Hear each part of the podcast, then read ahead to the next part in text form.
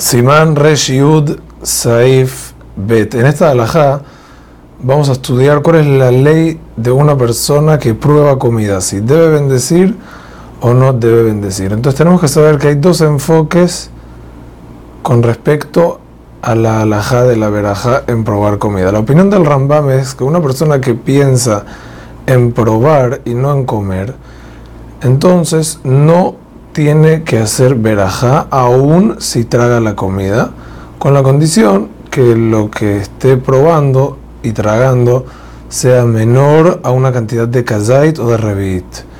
El motivo de esto depende si es líquido o comida. El motivo de esto es porque cuando se excede la cantidad de kazait o revit ya no parece que la persona está probando.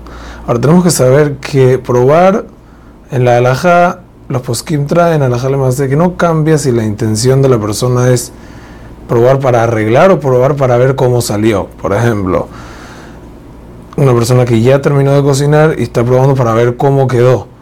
Que ahí eso también se define como probar. Sin embargo, Tosafot y más Rishonim que opinan que solamente la ley de probar aplica, que no se bendice, cuando una persona está probando sin tragar. Pero si traga, por ser que se abastece su cuerpo de la comida y tiene A de lo que está tragando, debe bendecir a Filu si es un poquitito.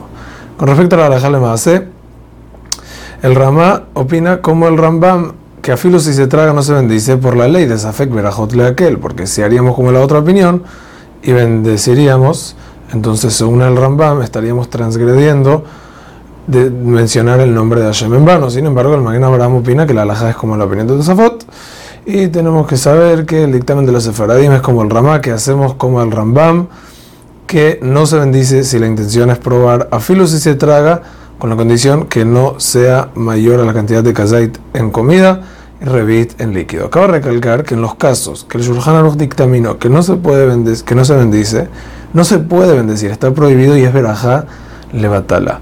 Un punto importante en la alhaja, una persona que mastica comida para un bebé sale que no se debe bendecir, y esto es afilo si no es poquita cantidad, o sea, es un montón, es más de kazait, porque la diferencia entre kazait y no kazait fue dicha cuando uno traga, cuando uno traga no hay diferencia. Y el Magen Abraham duda cuál es la ley con respecto a una persona que fuma tabaco que si comería el tabaco, entonces es comer una planta que debería de bendecir. Pero ahora que está aspirando, por capaz se consideraría como meterse algo a la boca a filo sin tragar con la intención de tener a nada. Y los ajaronim dictaminan en la jalemase que no se debe bendecir por eso. Igualmente, si hace mal a la salud, entonces por Benishmartem y a los poskim prohíben inhalar todo ese tipo de cosas. Hazak u Baruch.